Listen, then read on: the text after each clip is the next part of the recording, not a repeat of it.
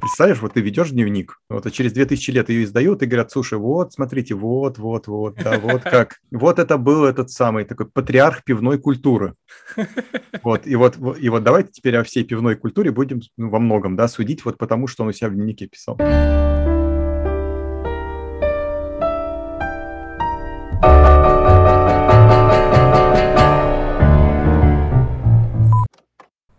Всем привет, это Тимур. Uh, у нас новый эпизод подкаста. Прежде чем мы начнем, прежде чем я представлю гостя, прежде чем мы ну, врубимся в нашу тему, я предлагаю взять минут тишины, чтобы сонастроиться с самим собой, подумать, подышать.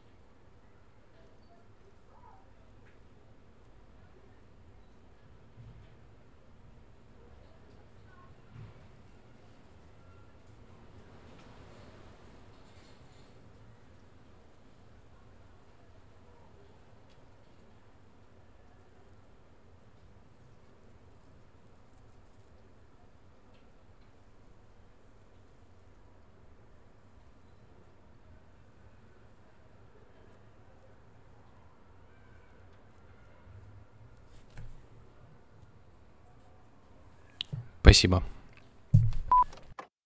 Всем привет, легко простой подкаст. Сегодня в гостях Сергей Сухов. Мы поговорим про стоицизм внезапно. Внезапно, потому что вообще у нас же подкаст про э, личные загоны. Ну и мы какие-то такие философские течения вообще как бы не разбирали. И хотелось на самом деле всегда разобраться. Вот, поэтому я буду задавать всякие глупые вопросы. Ну, а ты, ты можешь задавать свои не глупые, например. Я постараюсь. Э, более того, я сразу, сразу должен, наверное, открыть карты и сказать, что я, вообще говоря, не профессиональный философ. Uh-huh. Я скорее человек, которым хочется разобраться и изучать не историю философии, а то, как это можно применить. А, и у меня на философии, на стоицизм в частности, очень такой инженерный, прагматичный, практичный взгляд.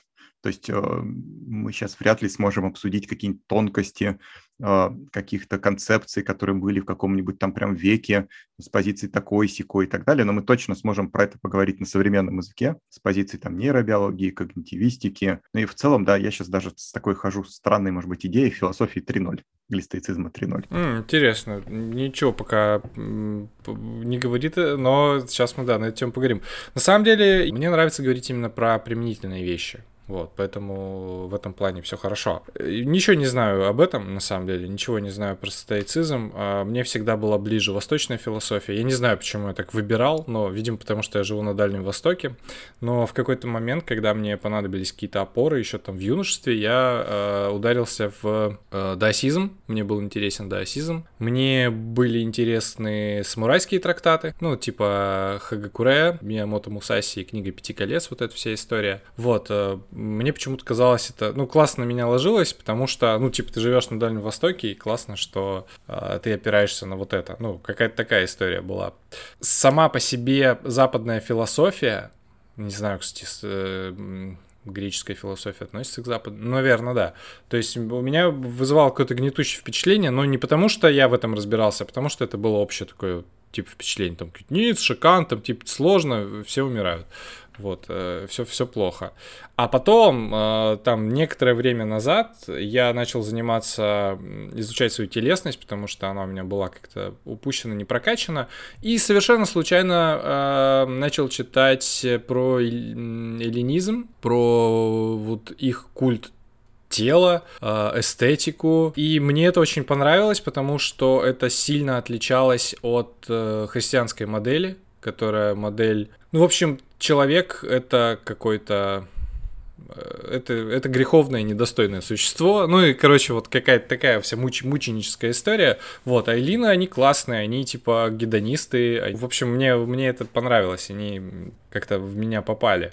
Вот. При этом, на самом деле, с греческой именно философией не очень знаком, кроме как э, в последнее время через уличную эпистемологию я как-то вот э, сократические идеологии как-то стал вот щупать. Вот. Но про, про стоицизм ничего совершенно не знаю, хотя сейчас, э, в последнее время, там, с конца февраля, э, я понял, что все-таки нужны какие-то опоры, и, ну, стоицизм был бы интересен в этом плане. А, ну, у меня прям сразу несколько комментариев к этому Давай. всему. Да, первое, э, естественно, что восточное мировосприятие, восточное учение мимо меня тоже не прошли. Вот. А, более того, я много лет занимаюсь одним из китайских стилей боевых искусств, который называется син цуань. Вот. Син и цуань, да, кулак формы воли переводится. И там, в общем-то, рядышком где-то вся, вся восточная, все восточное учение. А, мой наставник, который, кстати, трехкратный или пятикратный чемпион Китая, человек, который 20 с лишним лет ездит в Китай, свободно говорит по-китайски. Ну, в общем, хороший носитель традиции. Вот, но он каждый раз, когда я у него начинаю что-то спрашивать про философию, вот, и какие-то глубинные такие вот штуковины, вот он мне говорит вначале техника и практика, а потом, потом поймешь, потом философия. Вот, почему? И, и, и напрочь отказывается э, рассказывать, э, ну, такие вот красивые э, названия упражнений, да, как какая-нибудь там небесная ткачиха играет на зеленой лютне. Вот когда я у него спросил, почему, Михаил, почему вы мне про это не рассказываете, да, почему вы как-то вот, ну, как бы секрет, он говорит, вообще не секрет, просто это бесполезно для нас. Он, я говорю, почему? Он говорит, а вот, говорит, вот задумайся, да, э, для какого-нибудь условного там китайского ученика, да, каждый из этих образов наполнен огромным культурным багажом. Контекст. А, да, контекстом. И когда там этот китайский э, малыш слышит слово «зеленый дракон», а, то для него это совсем другое, чем синий дракон. Вот, да, и, и так, так же примерно, как для нас, например, серый волк. А ведь uh-huh. вот когда, да, если я сейчас тебе скажу, слушай, двигайся как серый волк, ты же ведь поймешь, да, какой-то еще подтекст в этом всем, а не просто, что это волк серого цвета. Uh-huh. Вот, и поэтому вот восточные системы, э, мы много их на самом деле изучали, даже вот ездили в Амрицар изучать йогу звука носителя традиции. То есть этот бэкграунд тоже есть, э, и более того, мне кажется, что он очень даже хорошо мэчится, синхронируется, с, синхронизируется с, с стоицизмом, э, и про это тоже сейчас поговорим, потому что как раз к теме философии 3.0. Вот поэтому, да, мне тоже близки эти штуковины весьма и весьма.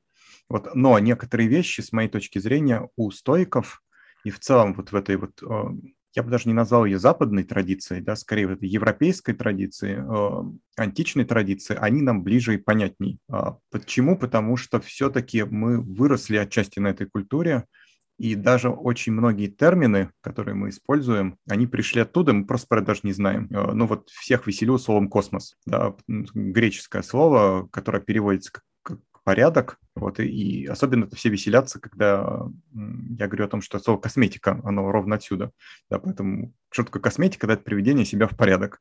Вот, как назвать человека, который занимается косметикой, космонавт. А Вот. А, а дальше ты упомянул эллинов и упомянул гедонизм, а, да, и здесь же рядом где-то сразу учение Эпикура, эпикурейства. Uh-huh. Оно, на самом деле, конечно, там далеко не такое однозначное, что типа просто кайфуйте. Вот, но вот, э, ну, это такое очень, очень-очень прощающая трактовка. Вот, но э, я не, не, с недавних пор шучу следующим образом. Я говорю, ребят, слушайте, если вокруг вас такие жирные времена, все классно, там, ресурсов избытком, э, более-менее определенность, слушайте, гедонизм лучший выбор. Вот-вот, правда, слушайте, есть возможность покайфовать, ну, классно. Вот. Но как только наступают времена неопределенности, трудностей, каких-то сверхвызовов, тогда нужна философия трудных времен. Вот. А философия трудных времен – это такой лейбл, тег стоицизма.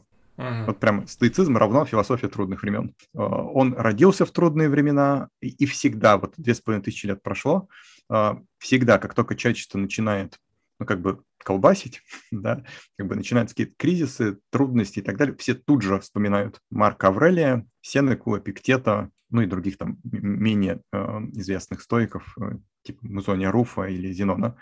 Вот. Э, в общем, если все классно, и перспективы хорошие, ребята в гедонизм. Вот. Но если как бы мы говорим о том, что надо э, собраться, нужно с, как бы, сконцентрироваться, да, нужно быть такой, иметь надежную внутреннюю опору, вот, то вот стоицизм пока еще никто не превзошел в этом. Тогда расскажи, что это вообще такое.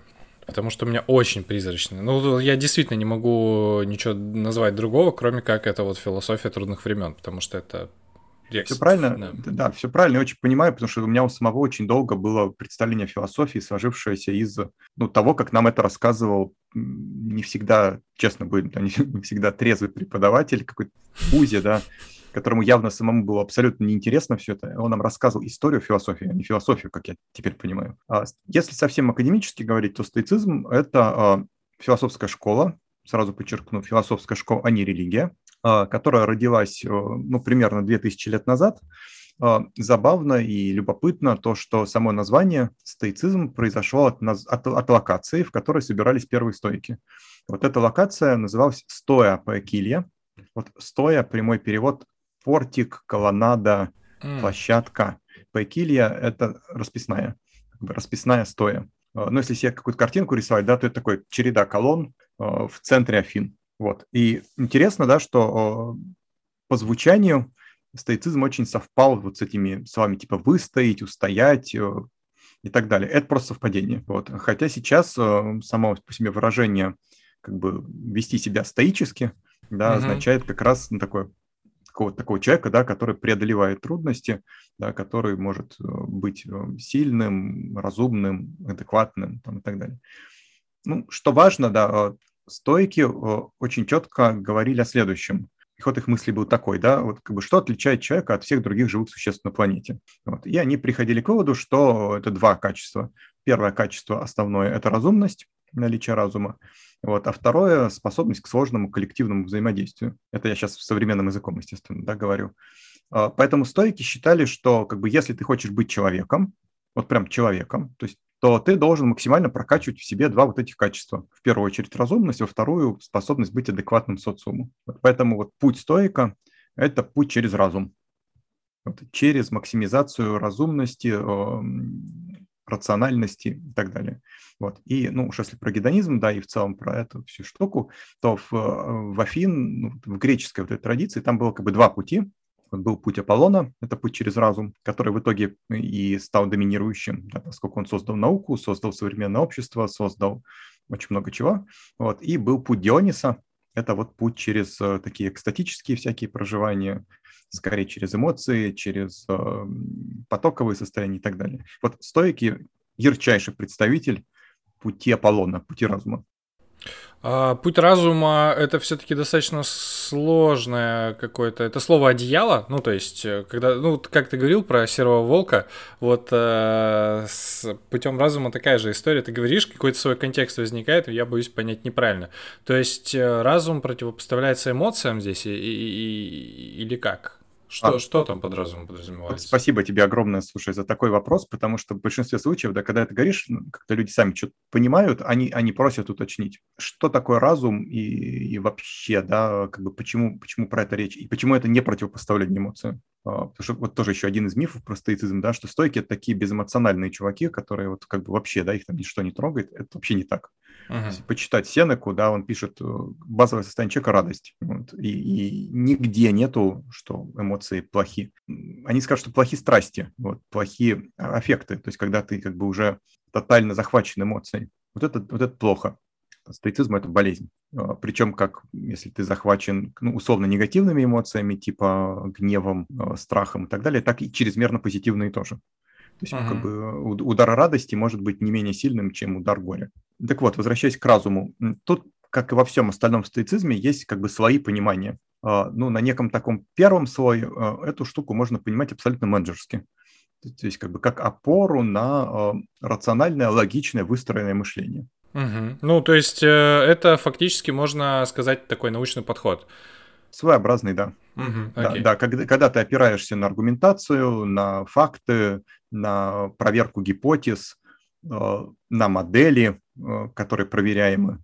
Отсюда, кстати, наука-то во многом и пошла. Ну да, да, да, да, ну, согласен. Э, то есть это вот такой чисто прагматичный, очень рабочий, очень рабочий подход.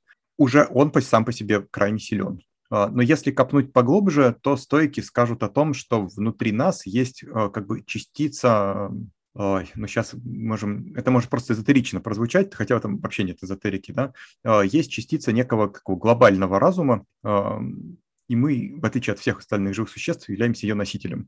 Uh-huh. Да, вот эта частичка называется хегемоникон, переводят как, ну, отсюда слово гегемон, например, uh-huh. то есть верхов, верховный правитель переводят ее как управляющее начало, командующее начало. В общем, это вот как бы такой некий, ну, сейчас немножко, может, свою трактовку, современную трактовку скажу, а, некая частица нас, которая а, абсолютно разумна, которая наблюдает за всем происходящим, как бы немножко со стороны, в том числе она может наблюдать и за процессом мышления. То есть это как бы надсистема над мыслями. А, не знаю, был ли у тебя когда-нибудь такой опыт, когда вот его утром можно иногда поймать.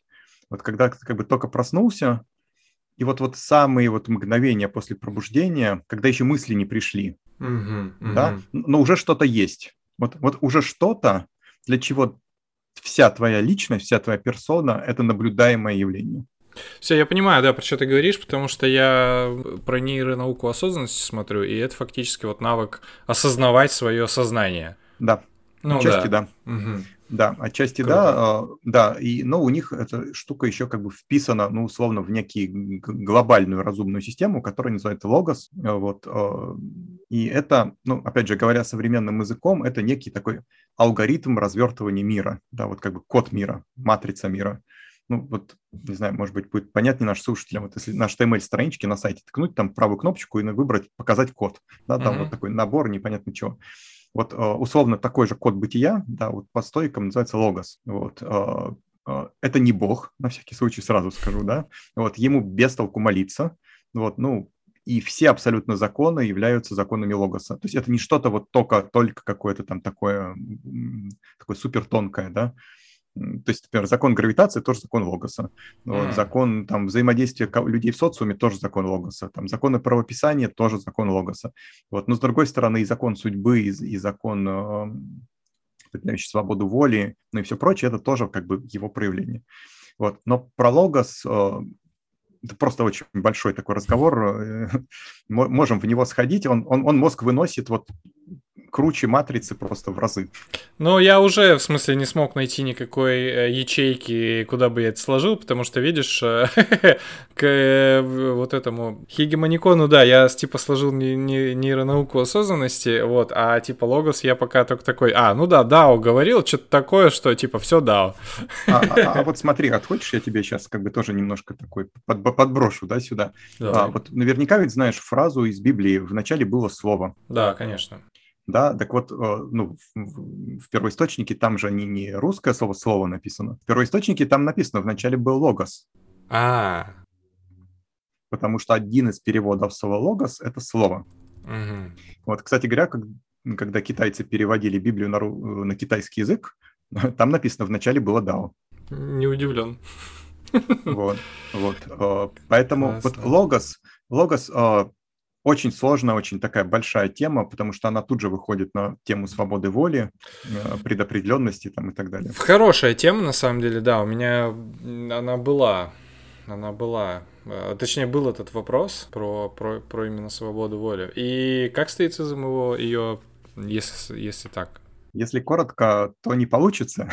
Понятно. вот, вот. Но, но если не коротко, то ну вот смотри, а здесь опять же тоже много слоев да, того, как это можно понимать. А, ну вот одна из самых прикладных историй, которая есть в стоицизме, вот, это модель, которая называется, ну, опять же, в современной да, трактовке, это называется от восприятия к действию. Вот. Uh-huh. И, ну, вот сейчас мы не можем нарисовать, да, но давайте будем себе представлять, да, вот что, как бы, стойки скажут так. Обычный человек реагирует всегда в два шага прилетело какое-то восприятие, то есть органы чувств что-то принесли. А наше с вами подсознание или сознание, неважно что, вот этот сигнал обработало, и дальше мы, как правило, сразу обнаружили себя в неком действии. Uh-huh. А это в 90% случаев вообще мгновенный автоматический процесс. Вот пока не ману, система номер один. Если кто-то читал, думаю, медленно решай быстро. Вот. Но стойки скажут, что, слушайте, вообще говоря, вообще говоря, вот между этими двумя шагами восприятия и действия есть еще два шага. А, второй шаг называется согласие, третий шаг называется импульс. Uh-huh. И тогда вот, тогда вот эта вся цепочка получается восприятие, согласие, импульс, действие. Четыре шага. И а, стоик учится распознавать вот эти два, вот успевать распознать вот эти два внутренних шага. Почему это важно? Потому что как работает наш с вами ум? Что-то прилетело, и мы автоматически это как-то называем. Мы не умеем не называть. Мы такая машина называния, машина интерпретации. А, по стоикам это делает специальная часть нас, которая называется, называется ликтон, ладно. Ликтон, да, функция которой все подряд называть. Вот я вот вожу головой, да, по комнате, вот, и она мне автом, на автомате вот говорит, так, это микрофон, это ноутбук, это бессознательно. Сам факт того, что мы как-то явление назвали, автоматически запускает систему оценки. Пример, который очень часто рассказываю, да, вы идете по улице, вдруг неожиданно идущий мимо вас человек бьет вас ладонью по лицу. Как только ваш мозг автоматически назвал это пощечиной, то дальше э, запустится реакция. Да? Ну, например, реакция, вы решите, что это оскорбление, и дальше все, все, все, пошли гормоны, нейромедиаторы, вы обнаружили себя в гневе, например.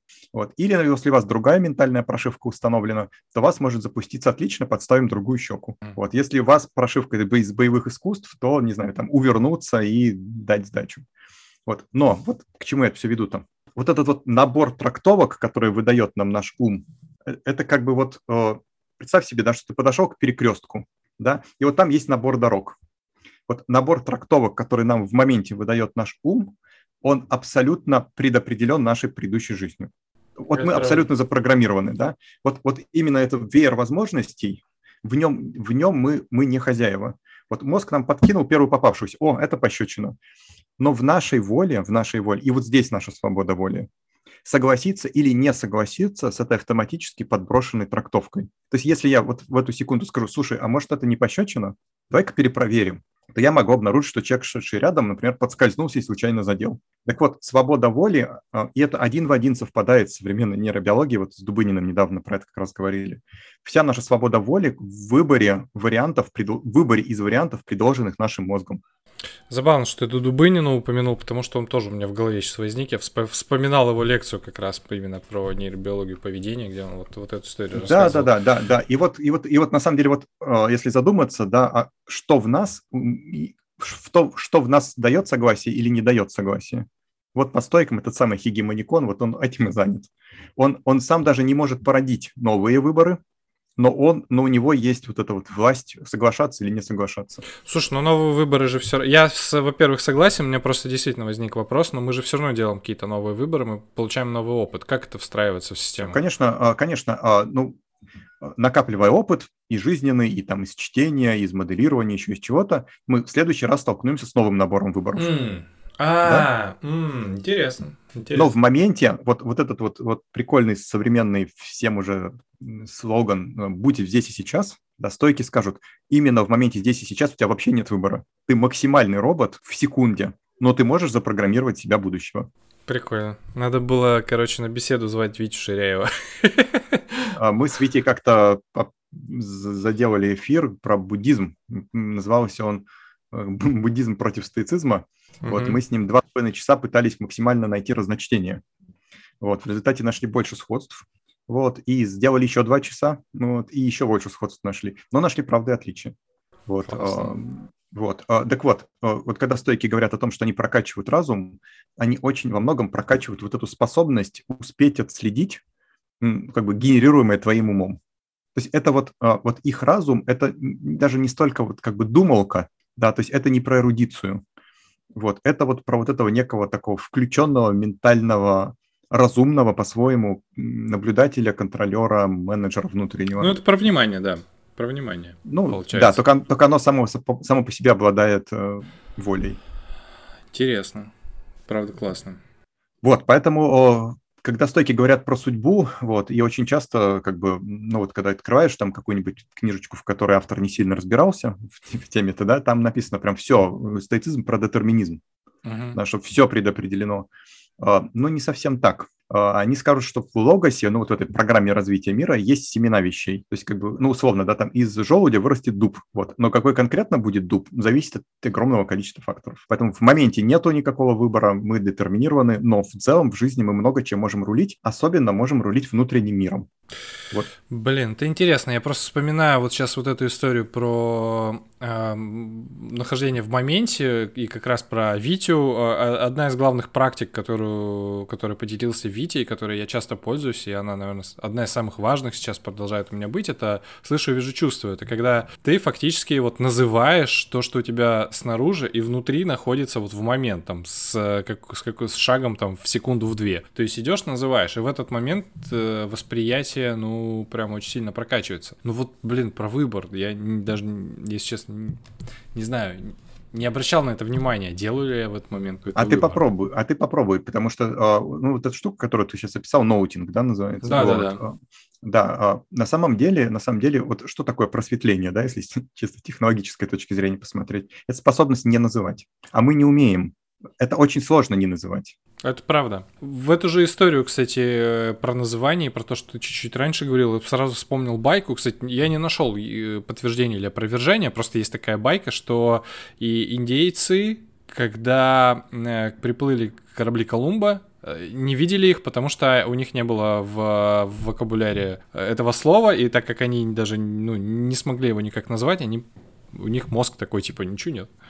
Вот. Я тоже слышал эту байку, тоже не нашел ее подтверждения, а, но, возможно, так и есть. Да? То есть, возможно, просто то, для чего у нас нет слов, да, мы как бы на автомате исключаем из, из восприятия.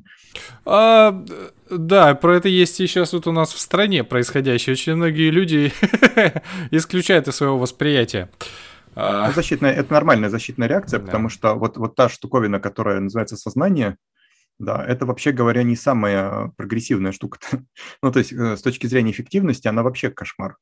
Вот, да, но, но без нее не сделать, например, науку, не выстроить общество там и так далее. Да. Но, но это не самый эффективный инструмент, вот так вот подумать. Да? Система 1 на самом деле намного эффективнее.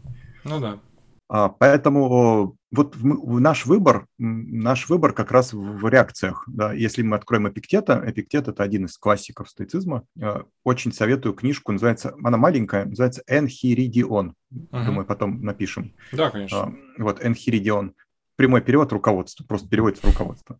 Вот если хочется себе такое ведро холодной воды э, вылить на голову, знаете, знаешь, отрезвляющий, вот, когда вот хочется, вообще говоря, ну, вернуться на землю и крепко на нее ногами встать. Вот можно открыть инхеридион в любом месте. Вот, и прям вот он за 5 секунд, ну ладно, за 15 секунд, вот, он формирует в тебе нормального человека обратно. Вот. А, так вот там и вообще в целом, да, э, Эпиктет говорит о том, что в нашей власти только всего четыре фактора стремление, уклонение, желание и там, в общем, четыре, да, можем потом на всякий случай точно сформулировать. Но важно что? Важно, что это все внутреннее, да, вот, а вот в том, что конкретно с нами происходит, мы отнюдь не, отнюдь не всегда хозяева происходящего. Ну, да. И поэтому вот стойки, кстати, очень часто спо- очень поспорили бы вот тоже с другой модной на сегодня штуковиной, фразой такой, да, что ты автор своей жизни. Вот, стойки скажут, давай поспокойней, хотя бы соавтор. Давай, вот соавтор нормально, вот, но слушай, вот, вот, ну вот точно давай, не, вот точно не автор. Как говорили э, восточные мудрецы, не помню из какой традиции, если ты э, что-то добился, это не твое достижение, а если ты что-то там э, где-то профокапил, то это не твоя вина. Ну, стойки скажут, что оба, вообще говоря. У них там прямо даже есть такая штука, что как бы глупец, э, а нет, э, глупец винит других, э, вступивший на как бы на, ну, на путь мудрости, сейчас может быть, не точно формулирую, в общем, вступивший на путь мудрости винит во всем себя, а мудрец вообще никого уже не винит. Потому что он не называет, да, я понял. удобно, удобно, да, интересно. У меня было, кстати, такое переживание один раз в жизни, когда я просто даже куда-то ехал, и я не смог понять, как я отношусь к какому-то событию. Я даже события не запомнил, что было, но я такой, типа, а хорошо оно или плохо, и я такой, а я не понимаю. Вот, и это было не э, когнитивное переживание, что я, типа, не могу выбрать какую сторону, а это было какое-то экзистенциальное, где я такой, типа, я вообще, ну, то есть, вот, очень странное переживание было. Э, вот. Это не странное переживание, это ты прям к фундаменту просто сходил, потому что у каждого из нас установлена такая операционка, да, ментальная модель внутренняя, ну, которая называется иногда мировоззрением, иногда внутренней антологией, uh-huh. иногда моделью мира, вот, и все наши там ценности, они все в нее вшиты. Вот у большинства из нас с вами эта моделька мира глючная, вот, производитель у нее no name, вот, да, там уже какой-то непонятный код установлен, какие-то непонятные приложения, э, куча постоянно как-то апгрейдится, не, сильно наш спрашивая. Вот, и на самом деле, вот, ну, если мы взяли бы человека как некий чистый лист, вот, да, то он же вообще бы не знал, вот это хорошее, это плохое. Да, это, да, это, это же всегда надо. контекст, это да, это правда контекст. Слушай, вопрос, знаешь, э, какого плана? Древние греки много чего говорили. Э, они придумали вот эту историю про темперамент, ну, меланхолики, флегматики и прочее. Это же фактически обозначения, ну, каких-то жидкостей, кажется, были. И, в общем-то, они как бы не очень правы оказались. И, и сердцу, и, и сознание у них в сердце, кажется, было, а мозг был охлаждающий орган. Что-то такое. Вопрос какой? Как стоицизм вообще учитывает развитие науки. Потому что, например, Далай-Лама, он, ну, как буддист, он прям говорит, что если наука что-то опровергает, нужно верить именно науке. Да, да, ровно так же и стоицизм будет относиться к а, Далай-Лама. Вот. Даже есть такая известная цитата у Сенеки, которая говорит о том, что если вдруг мы в какой-то момент обнаружим, что как бы наши предшественники были в чем-то неправы, то давайте изменим, так, как бы изменим концепт. Вот. Да, действительно, греки напридумывали кучу всякого странного, ну, у них, у них опыт был просто ограничен, тут все понятно. Вот, да, да, хотя, опять же, вот э, там тоже куча ловушек. Вот, когда они там говорят о том, что разум в сердце, э, логика какая была? Э, разум это разум в одном из обозначений это логос, логос это слово. Uh-huh. Вот, соответственно, откуда откуда идет звук, когда человек говорит? Он идет из груди, значит, там и источник слов. А, логично. Вот, а, да, вот, а как бы еще там, что они называли сердцем, это еще вообще отдельный большой разговор. Так же, так же, как то, что китайцы называют сердцем, да, когда вот там они говорят, там, думай сердцем. Нам кажется, что как, блин, как непонятно. Да? Сердце, физиологический орган сердца не думает. Вот. Но это все надо, это все надо просто знать, как расшифровывается.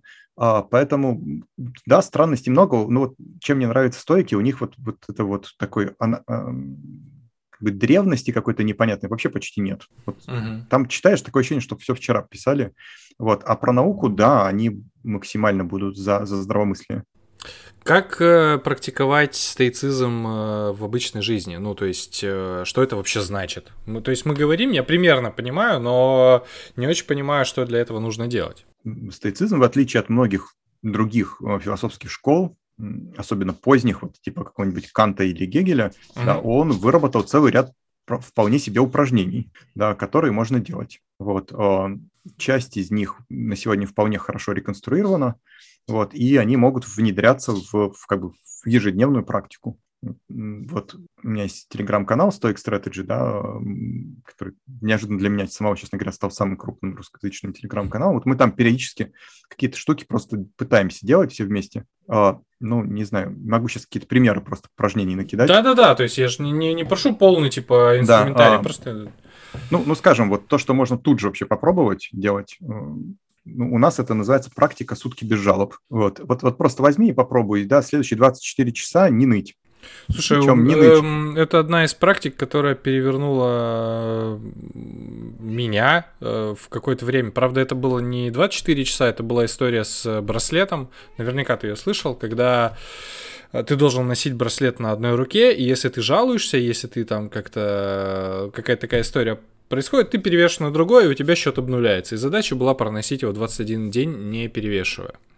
А, у меня получилось это сделать месяцев через 8. Ну, правда.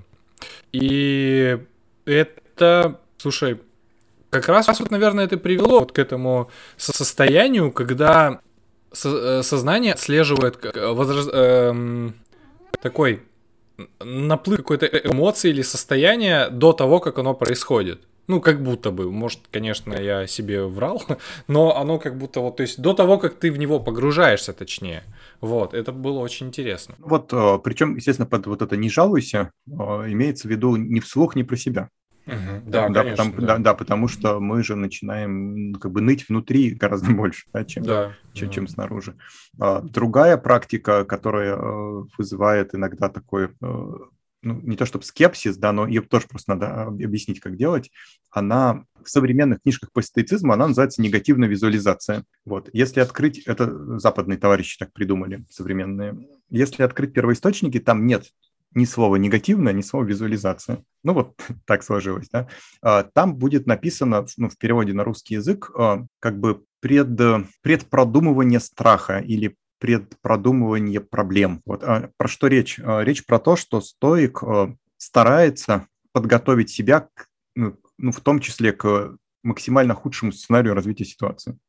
Он сам его выбирает или в зависимости от Он его не выбирает, он его, он его ментально продумывает. Не-не, я понимаю, в смысле, когда ты начинаешь практиковать это, когда есть какой-то риск или просто ты такой сидишь, ну, и когда делаешь как упражнение, ты как бы делаешь это как упражнение, берешь любую ситуацию, mm-hmm. вот, не знаю, запись подкаста, mm-hmm. да, и прикидываешь просто, что, что я буду делать, если... Да, вот, значит, задача не пугануть себя, как, потому что многие вот так это понимают, да, такой путь в депрессию, да, а, а, такой вечную паранойю. Нет, нет, задача не в этом. Задача в том, чтобы, а, первое, ну, в состоянии некого здравого ума, да, попробовать прикинуть, а что будет, если все пойдет не так.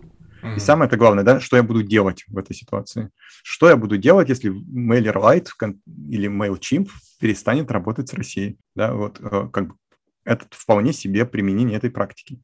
А, просто у многих, э, ну вот, видимо, это от природного какого-то психотипа зависит, у многих прям какой-то ступор стоит на думание о плохом. Ну, здесь, э, знаешь, здесь же еще срабатывает вот эта история про не накаркай, то есть она, ж, она же у нас сильно тоже зашита. Я даже, кстати, что-то регулярно вспоминаю. Еще с, из института у нас был какой-то мастер-класс, приезжал какой-то специалист. Мы продумывали какие-то э, сложные негативные сценарии, чтобы их предугадать. Ну, в смысле, чтобы понять э, план, что мы будем делать, если начнется, когда мы начнем делать проект. И у кого-то из наших студенток прям был вопрос, она такая, а не будет ли это привлечением беды? Ой, вот этот сорняк, он прям сидит во многих, особенно их сразу, этих людей сразу можно вычислить, если они смотрели фильм «Секрет» еще. Вот. О, да, вот. А, ну, смотрите, смотри, да, а, например, не знаю, мой психотип, да, я скорее успокаиваюсь, когда я просчитал негативный сценарий. А речь ни в коем случае не о том, чтобы туда влететь по полной, да, с таким с проживанием. Речь про то, что просто, ну, как бы подготовить свою психику к тому, что может быть не самый лучший вариант. А, и причем, вот если посмотреть на исследования, то они, например, гораздо реже это сбывается, если это продумано.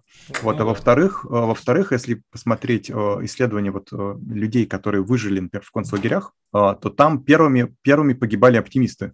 Вот, но имеется в виду беспочвенные оптимисты, да, которые там, ну вот, отлично, там с 1 мая все наладится, потом с 1 мая ничего не наладилось, такой, слушайте, ну, значит, с 15 -го.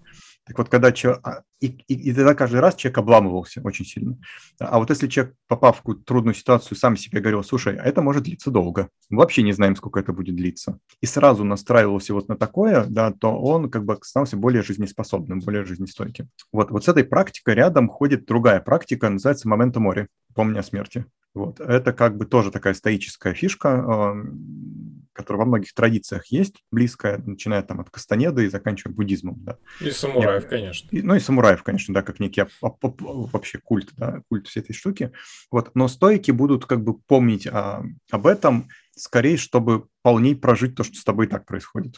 Вот. Так, а, объясни ну, условно, вот э, то, что мой вот там товарищ по проекту любит рассказывать, Макс Журила, вот, э, но он в, публичном, это как бы дискурсе рассказывал, поэтому я могу, наверное, пересказать, что вот он там говорит, мы несколько лет назад, ну, несколько, полтора года назад, когда вот там, с пандемией, да, вся эта штука начиналась, мы с женой были там на море зимой, вот, и он говорит, мне в какой-то момент в голову пришло, что, слушай, а вдруг я вообще больше никогда в жизни море не увижу? Ну, так сложится, да. Вот. И вот сам вот эта вот мысль про то, что, возможно, вот, вот мне, мне надо сейчас запомнить это ощущение, да, mm-hmm. вдохнуть воздух, да, насладиться, там, не знаю, запахами, почувствовать лучше, почувствовать, какая это вода, да, как, как она там работает, не знаю, там, попробовать блюдо с определенным образом.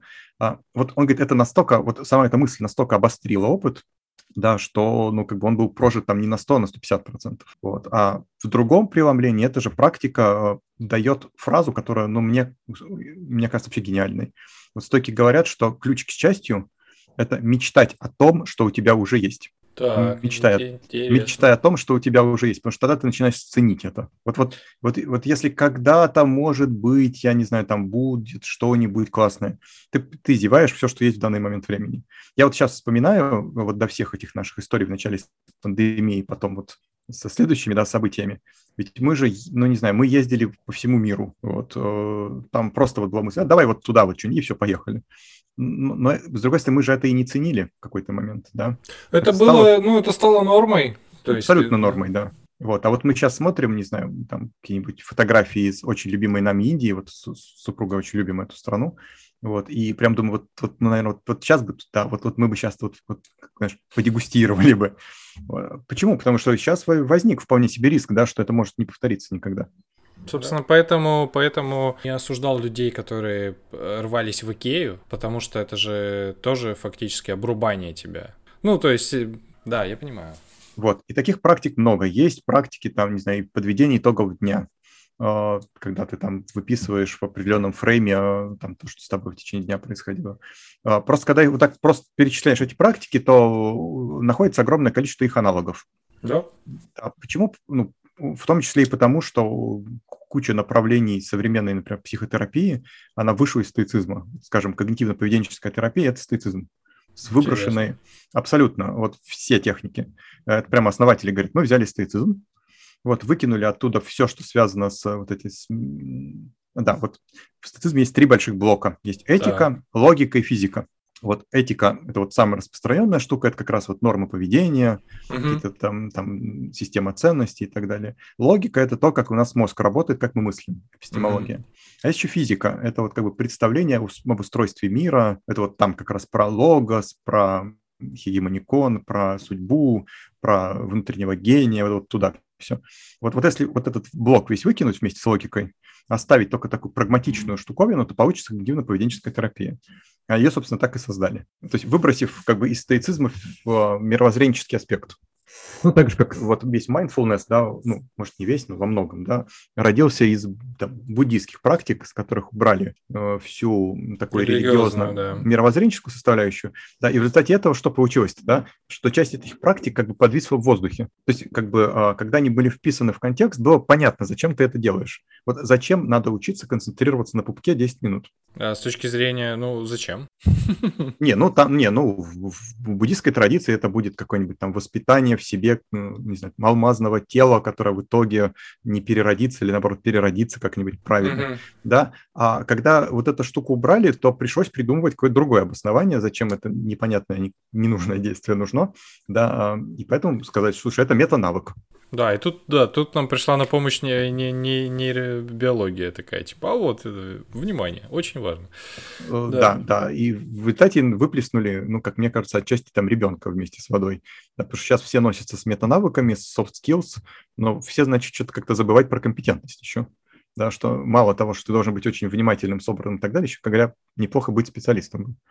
Интересно, я э, нашел свой метанавык именно в, спе- в специалитете и стал называть себя мета-редактором, потому что э, способность находить э, главное, выбирать второстепенное, ну, то есть менять соотношение сигнал-шум, то есть у меня это какой-то вот прям мета-навык, который проходит через практически все все мои компетенции, там и текст сделать, и аудио, и там еще что-то, еще что-то, и там очень похоже на мою историю, на самом деле. У меня даже как-то Игорь Ман, такой маркетолог известный. Ну, конечно. Да, вот. Мне как-то пошутил, говорит, Серега, слушай, э, у тебя, говорит, твой, ну, твое предназначение, в кавычках, да, твой метакомпетенция, она у тебя в фамилию вшита, у меня фамилия Сухов, он говорит, ты мастер делать сухие остатки. Вот, то есть вот как бы моя вот эта вот как бы суперсила, да, это кучу всего непонятного послушать, вот, и потом сделать из этого какой-то понятный, ясный, компактный материал.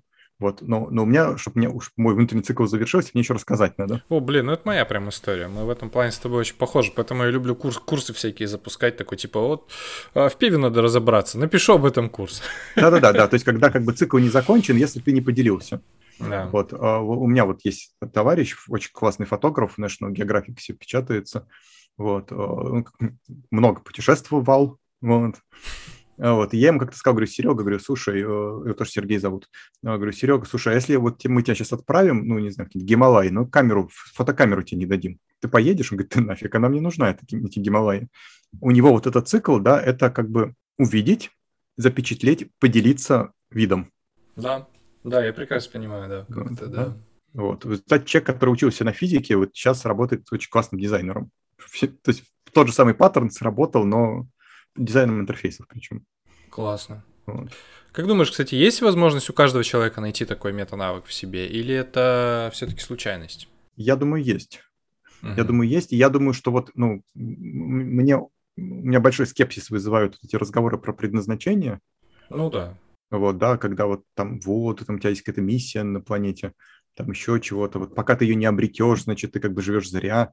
Ну, меня всегда хочется сказать, слушайте, посмотрите на тех, кто обрел. Ну, мало у кого из них жизнь улучшилась, на самом деле. Да, вот посмотрите, это сейчас вот это продаваемая на эзотерическом рынке идея про то, что если ты найдешь предназначение, жизнь твоя станет прекрасной. И рас... Ну, конечно, да. Там и так далее. Да ну вот посмотри, не знаю, апостолов. Там из всех апостолов только один умер своей смертью. Вот, вот это вот, ну, люди, наверное, нашли предназначение уже, да, уж если они не нашли, нашли призвание. Вот, а, поэтому, ну и не говоря уже там о многом другом. Я думаю, что можно найти вот эту как бы, ну, как бы метакомпетенцию, да, то есть паттерн, который ты начинаешь делать, независимо от контекста. Да, вот у тебя, скорее всего, сейчас закинь на необитаемый остров, ты начнешь там какую-нибудь классификацию листиков, э, там потом их уложишь, потом какой-то дневничок начнешь, ну, что-то точно начнешь такое делать. Структурировать, конечно, Но, э, кстати, в этом плане я тоже нашел э, свою историю, которую мне нравится делать. Мне нравится собираться в путешествия, мне нравится организовывать такое бытовое пространство. Ну, то есть это может быть и автомобиль, если ты едешь куда-то, это может быть и вот место куда. То есть для меня важно собрать это с собой, чтобы у тебя это с собой было, все, ты привез, у тебя вот разложил. Это вода, это там топор, это вот туда идти, здесь делать, положить. Да, классно. Вот насколько эта штука как бы условно нам там свыше к нам пришла, вот большой вопрос. Ну да. Вот, и, да, я думаю, что скорее это, конечно, какое-то сочетание, там, не знаю, воспитания, контекста, Прочитанных книг. Прочитанных книг, посмотренных образцов по телевидению. Да. Ну, то есть это какая-то сборка, которая в нас сложилась, поэтому нам кажется, что мы вот, типа, лучше всего это умеем делать. А, слушай, вопрос такой. Человек мера всех вещей, это же из греков? Наверное, не знаю точно. Uh, у меня вопрос про гуманизм. У меня вопрос про то, что мы же... Наш, наша культура, наша цивилизация, она все-таки по всей видимости, пришла к тому, что э, человек имеет значение, что важно проявлять какую-то заботу. Важно быть эгоистом в какой-то степени. Из э, науки, из философии, из э, культурных произведений мы уже знаем, что важна жизнь каждого человека, и гуманизм — это ответ. То есть, что про это стойки скажут? А, слушай, стойки скажут... Э ну, первое, они точно скажут, что социальные роли важны. Ну, понятно. Э, вот. Э, и они прям четко будут говорить о том, что если ты... Э, у них есть такая концепция, концепция добродетели. Но вот когда мы слово добродетель мне просто, чтобы ответить на вопрос, нужно чуть-чуть открутить. Конечно, концепт, конечно, концепт, да, в концепт, супер, да? супер. Вот, концепция добродетели. То есть, как бы, говоря современным языком, добродетель – это такой показатель, по которому ты можешь судить о том, насколько правильно ты живешь uh-huh. как бы такое мерило жизни. Вот, естественно, возникает вопрос, что они под словом добродетель понимали. Вот, а, и здесь вот этот сам перевод а, нас тут же начинает, на самом деле, немножко запутывать. Потому что было в, в первоисточнике слово «арите». А, вот его, собственно, перевели как «добродетель». Вот. Но по, по концепции, да, может быть арите не обязательно даже живого объекта. То есть может быть арите там, микрофона, арите ноутбука, арите коня и так далее. Это арите... сущность? Арите – это нет, это то, насколько, насколько эффективно данный объект выполняет свою функцию. Насколько конь быстро бежит. Ну, условно, это КПД человека. Польза. Польза всегда для кого-то внешнего. Mm как бы, а, ну, может быть, кстати, для себя, но это вот условно, там, насколько нож острый. Вот если предназначение я понял, ножа я, будет я понял. резать... Это же, это же дзин, это же в китайской философии это дзин, это вот сущность. Вот, э, да? Угу, понял. Вот, да. соответственно, Уложил. вот, э, поэтому вот добродетель, как это ни странно, да, не имеет отношения к слову добро. Вот, э, поэтому по, по, по большому счету правильнее арите было бы перевести как добротность. Да, вот, вот. Как, вот как быть... поменялось сразу. Да, вот быть добротным человеком, вот, да, быть качественным человеком. Ну, просто добротный у нас как-то больше к вещам, да. Вот, э, поэтому вот по стойкам такой мерило жизни, да, это вот насколько ты добротный, насколько ты качественный человек. Вот. А дальше, возвращаясь к концепции, которую я рассказывал, да, соответственно, что такое человек? Это носитель разума и, человек, и существо, способное к сложной коммуникации. Потом ты добротный человек, если э, как бы, да, ты прокачиваешь разум, вот, и свои социальные, да, какие-то функции, коммуникационные функции. Там дальше это раскладывается в систему ценностей, их четыре у стоиков. Вот. А, но возвращаясь к твоему вопросу, стоики скажут, что человек, безусловно, важен, а, но они одновременно и как бы очень очень повысят статус человека как носителя разума. Что, с их точки зрения, это единственное существо на планете, которое разум, разум располагает. Вот. Но с другой стороны, они скажут, что мы все-таки часть механизма. Ну, шимпанзе без шимпанзе не шимпанзе. Да, вот мы вот этот самый логос, про который мы все, мы с тобой тут много попытались много попытались чуть-чуть говорить. Вот, да, что мы, в общем-то, а, ну, как бы а, часть вот этой вот очень сложной, на самом деле, абсолютно непонятной для человека системы, сети взаимодействий, в которой у нас своя, своя какая-то ячейка, да, своя какая-то роль. Стойки скажут, что Логос не делает ошибок, что, стойк, что Логос абсолютно все правильно делает в твоей жизни. Другое дело, и даже если ты попадаешь в какие-то сложные обстоятельства, да, то, по всей видимости, для какой-то большей системы это надо. Вот у них будет вот такое мировоззрение. Вот. Но поскольку мы это смотрим как бы с нашего, да, там, с нашей такой более эгоистичной позиции, нам кажется, ну, ну что такое, да, вот почему вот сейчас вот со мной вот это происходит. Причем эту штуку, да, легко опровергнуть, даже там не опровергнуть, доказать, наоборот, опровергнуть антитезисы к этому. Ведь очень часто, да, мы, не знаю, в моменте попадаем в трудности, а потом нам оказывается, что эти трудности нас вывели ну, на что-то гораздо более хорошее, да, хотя в моменте казалось, что все плохо. Так вот, стойки скажут, что человек очень важная, но все-таки часть вот этой всей мировоззренческой, мира, мира, э, мира какой-то вот структуры, да, вот которую они логосом называют, э, и, и что мы зачем-то нужны в этой системе. Uh-huh. Вот. вот с этой точки зрения человек, э, ну, ничем не менее значим и не более значим, чем, не знаю, муравей. Но, опять же, это не, не занижение его статуса, да, это просто адекватная оценка его роли. То есть, мы, ну, то есть мы, часть, да, мы часть огромной экосистемы. Вот. Э, мы на самом деле представления не имеем о целях этой экосистемы, да, об ее изна... на самом деле исходных функциях.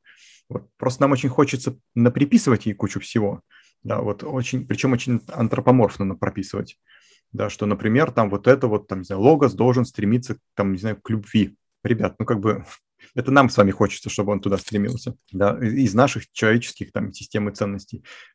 Ну, короче говоря, что, в общем, понять, что такое вот эта система, глобальная система, глобальная система смыслов, там, механизмов и так далее, вот тоже часто привожу этот пример, это все равно, что вот у меня мизинец взял бы и решил понять, что такое ладонь, да, а потом мизинец решил бы понять, что такое рука, вот, а потом мизинец решил бы вообще понять, что такое человечество.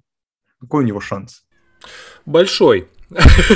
Согласен. Вот, кстати, согласен. И более потому того, что, да... потому что, да, прости, я тебя перебью. Почему так скажу? Потому что э, если бы у этого мизинца было сознание такое и способность понимать это сознание, это действительно бы произошло. Потому что фактически мы сейчас вот э, с нашей культурой, с, на, с нашим научно-техническим прогрессом понимаем какие-то вещи, которые мы даже потрогать не можем, вроде там чер- черных дыр.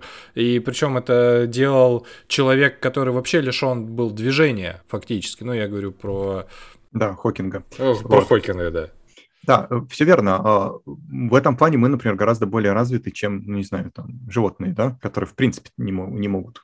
Хотя вот у нас пес. Э, не, вот, а, насколько я кажется, понимаю, может. у них есть сознание, но у них нету э, вот так, так, такого расширенного, такой расширенной возможности самоосознавать себя.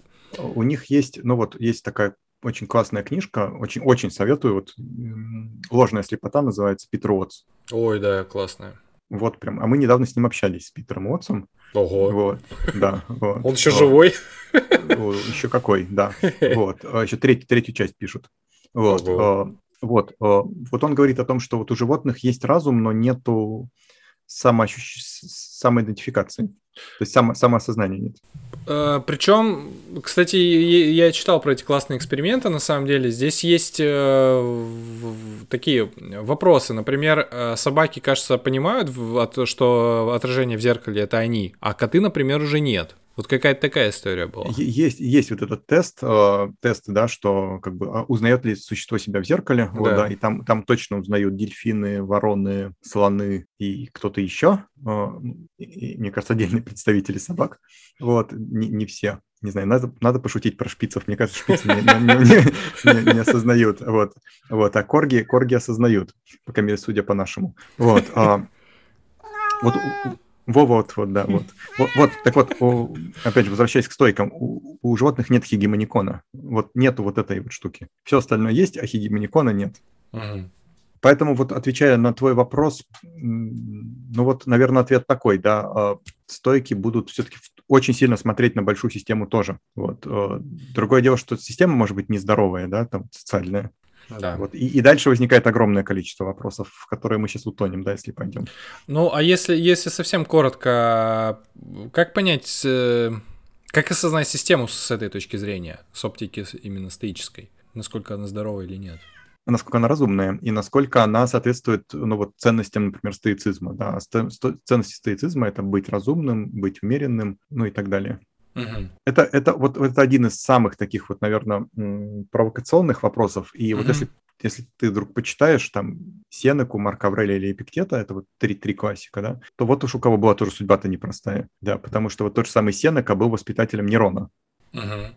Вот, и понятно, что с одной стороны ему его как бы э, и там какие-то стоические, мировоззренческие штуки говорили, вероятно, одно, да, вот, необходимость как-то выжить в социуме, возможно, особенно в римском, да, тех времен, говорил другой, и поэтому человек там очень непростая судьба. Вот. Или у того же Марка Аврелия, да, который был императором Рима, да, ну, тоже же очевидно, что он ну, стойки скажут, слушай, если ты стал императором, будь императором. То есть, если ты стал императором, но при этом ведешь себя как, э, ну, не знаю, дзенский монах, вот, да, то это, это странный император. Да, согласен. хотя, хотя вот тот же Марк Аврелий считается чуть ли не единственным ну, как бы человеком такого статуса, да, который сохранил в себе, э, ну, как бы философа. Вот mm-hmm. весь, вот, вот, вот, вот вся его книжка, вот книга, которая э, на, на русском языке называется «Размышления».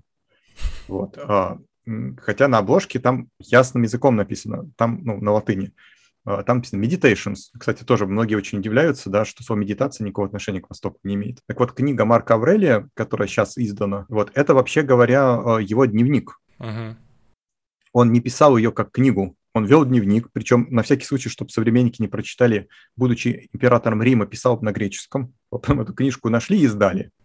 Ну, представляешь, вот ты ведешь дневник, вот, а через 2000 лет ее издают и говорят, слушай, вот, смотрите, вот, вот, вот, да, вот как вот это был этот самый такой патриарх пивной культуры. Вот, и вот, и вот давайте теперь о всей пивной культуре будем ну, во многом, да, судить вот потому, что он у себя в дневнике писал. Вот, поэтому, если кто-то будет читать Марка Аврелия, просто вот держите в голове, да, это, это дневник практики, это не методичка. Вот, но он там описывает много, в том числе упражнений, размышлений, своих каких-то метаний внутренних и так далее. А теперь самое время сказать большое спасибо нашим патронам, которые после закрытия Патреона перешли к нам э, в Boosty. Это Дима Брогин, Насидзя, Елизавета, Антон, Вова Кутовой, Евгений Иванов, Ник Шейн, Максим Унанов, Анастасия Егорова и Белка. Спасибо вам огромное. Э, если вам нравится наш подкаст, вы можете также э, зайти на boosty.to slash nice and easy, подписаться. Есть несколько опций Самая простая, если просто нравится, чуть-чуть посложнее, если хотите дополнительно в чатик, и совсем большая, если вам совсем все это нравится, и вы хотите присылать какие-нибудь вопросы в аудиоформате, чтобы мы их вставляли в подкаст и обсуждали а, в формате темы, если она, ну, если это все подходит. Вот, спасибо вам огромное, ребята, целую, обнимаю. Мы все молодцы. Как стать стойком? Достаточно, я так понимаю, просто практики и такой, типа, и назвать себя. Ты, ты знаешь, я бы вообще не стал себя никогда в жизни называть стойком. То есть, по крайней мере, вот как там, стойком на 100%. Ага.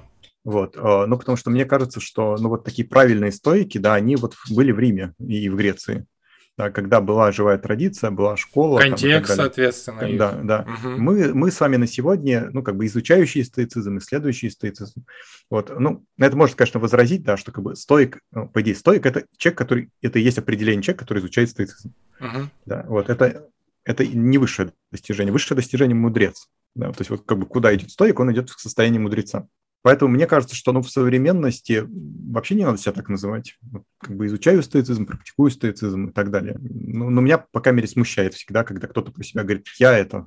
Uh-huh. Вот. А, потому что стоицизм же сегодня другой, контекст другой, и это, мне кажется, это, более того, мне кажется, это нормально. Вот. Поэтому я и говорю, что на сегодня, ну, в некотором смысле нам нужен такой вот стоицизм 3.0 или там мета-стоицизм. Вот расскажи, кстати, про это чуть-чуть подробнее. Что ты под это, в, в это вкладываешь? А вот, ну, есть же вот эта вот как бы градация, да, что был веб 1.0, потом веб 2.0, веб 3.0. Вот веб 1.0 это что было такое, да? Это когда все странички были только в формате можно почитать, такой read-only. А, и ровно такой же была в начале философия, да? Какой-то великий человек написал что-то, все, вот есть догмат. Да, вот все, непогрешимая какая-то мысль, да. Ну, некоторые еще добавляли, что она откуда-то там сверху спущена. Не то, что он сам написал, да, откуда она пришла. Uh-huh. Так, так или иначе, есть догмат, который непогрешим, должен быть дальше соблюден, передан там и так далее. Вот, это условно философия 1.0. А, философия 2.0 – это когда начались какие-то модификации этой штуки. Да, вот, например, есть модерн стоицизм, а, да, был неостоицизм а, и так далее. То есть когда началась какая-то трансформация всей этой штуковины уже под, э, ну, под, под под, под изменяющиеся условия. Uh-huh. Вот, а вот, а 3.0, как мне кажется, да, это когда ты сам у себя в голове собираешь некий пазл, да, который вписан в контекст, то есть он не делает тебя там чепенцем каким-то, вот, но ты его собираешь для себя, да, у тебя есть кусочки из стоицизма, у тебя есть кусочки, кусочки из нейробиологии, которые, мне кажется, крайне обязательными для любого человека, который занимается самосовершенствованием. Глупо, потому что ну, не читать это все. Да, ты, у тебя есть нормальные знания из физики, из когнитивистики, там еще из чего-то.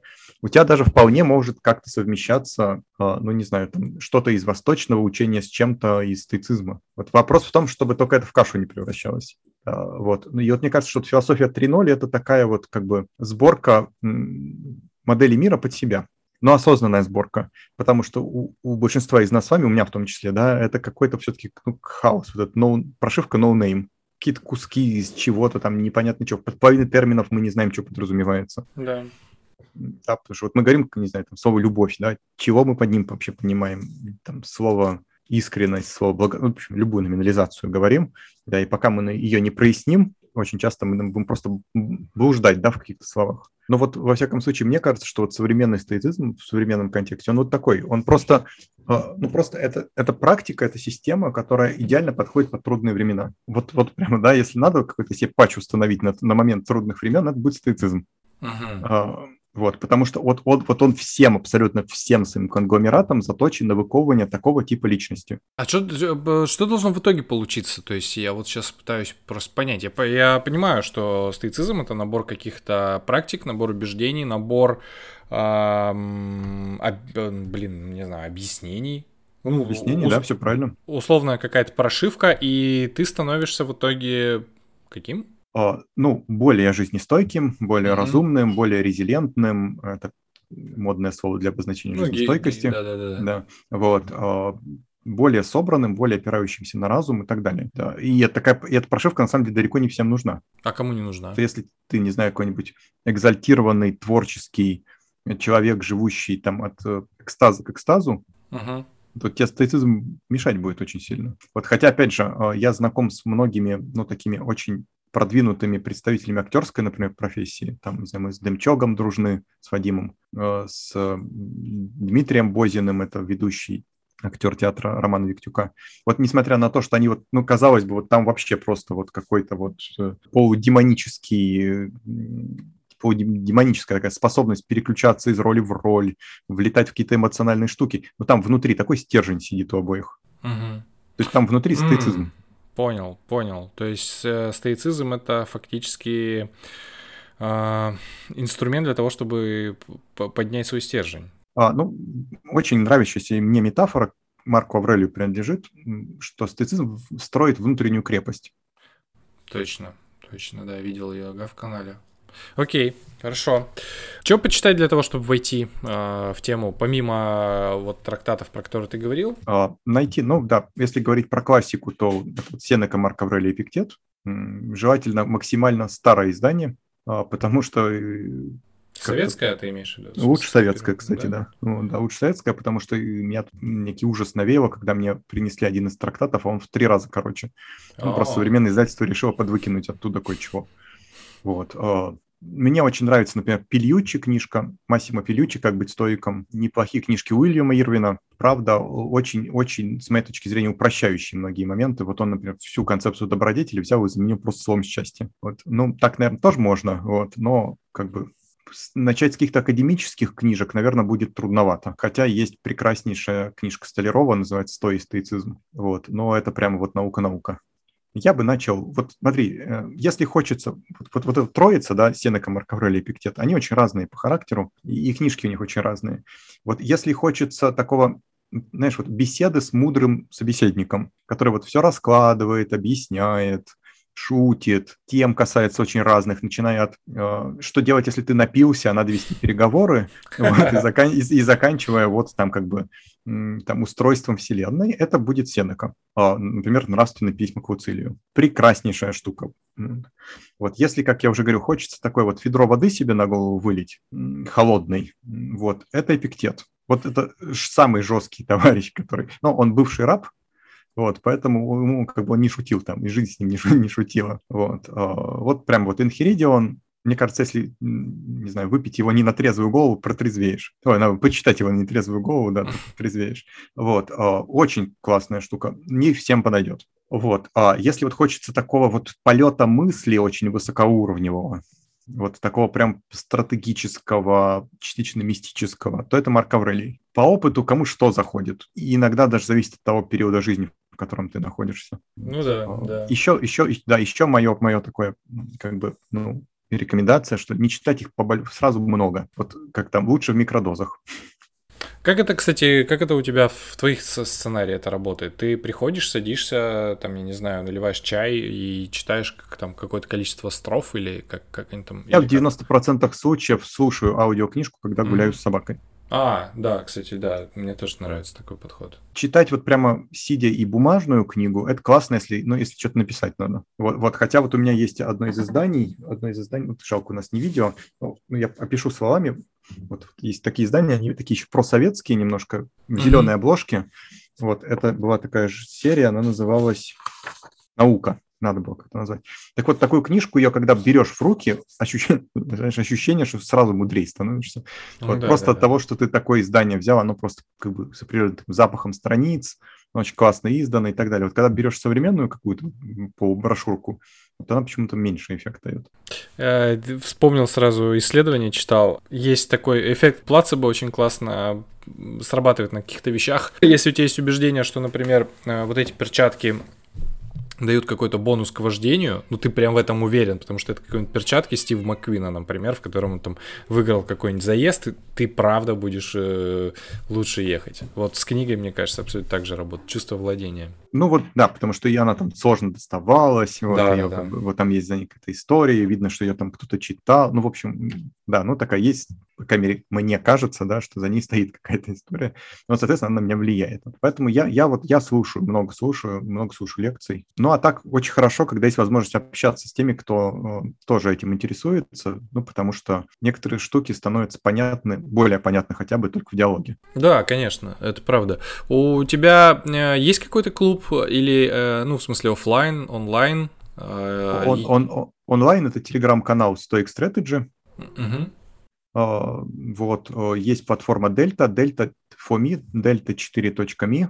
Это вот, если хочется, ну, более такого, как бы, сообщества узкого и, и учебного контекста. В ближайшее время, думаю, что еще что-нибудь сделаем.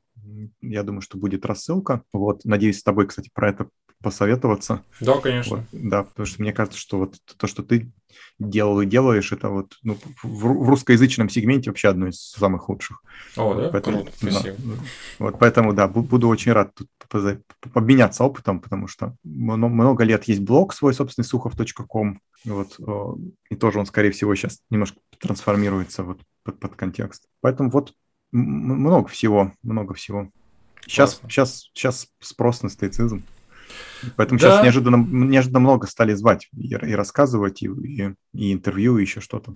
Слушай, ну правда, да. Когда а, время меняется, нужны какие-то опоры, и стоицизм, я думаю, это да, это один из выходов. Потому что когда все произошло, ну, мне настолько важно было почувствовать какую-то опору, что я даже э, задумался о религиозности. Потому что, ну, я там долгое время был совершенным атеистом, Ну, то есть, э, это вообще на самом деле достаточно странная история, потому что э, я вот эти э, религиозные институты вообще никакие, ну, мне не, мне не нравятся, но вот именно отношение там буддистов или да, даосов к тому, что существует, ну, логос, допустим, да, можно его логосом назвать, а, и что есть какая-то вот такая неведомая сила, это все равно есть такое ощущение, потому что, ну, ты же, ты же всего, ты, ты маленький, мир у тебя больше. Вот. А, слушай, это прямо известный очень феномен, да, и им грех не пользоваться на самом деле. Да, вот, потому что одним из самых ярких применений ровно этого феномена являются все клубы анонимных алкоголиков, да, которые там один из важнейших шагов это признать, что ты находишься во взаимодействии с некой большей силой, там, как угодно ее можно называть.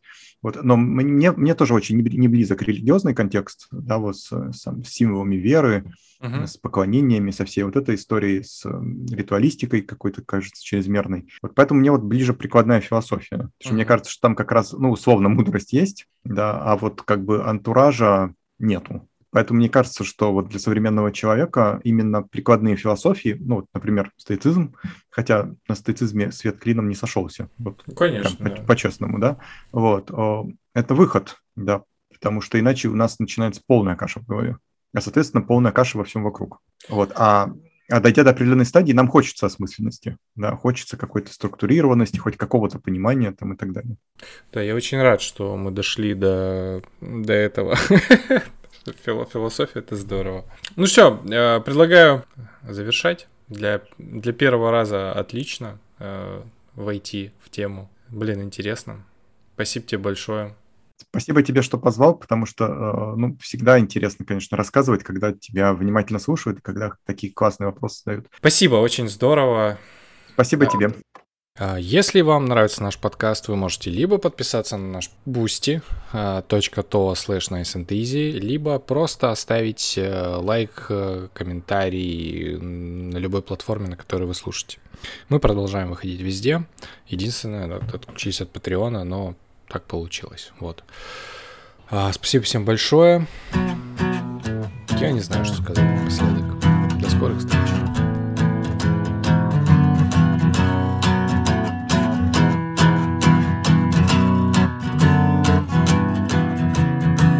Я вижу тучи, а может я вижу дым. Пока было солнце, я думал, что пел, я думал, что жил разве это настолько важно? Чего ты хочешь еще? Никто из нас не выйдет отсюда живым Когда гроза мне легче дышать, это факт Не бойся грома, он всегда попадает в такт Цветы, что я подарил тебе Будут стоять до утра. Никто из нас не выйдет отсюда живым.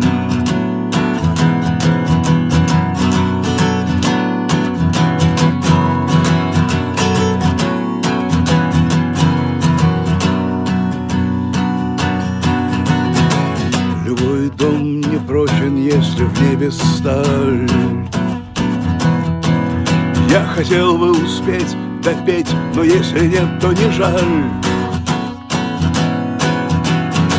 Я строил так много стен, я столько хотел сберечь, но никто из нас не выйдет отсюда живым. Никто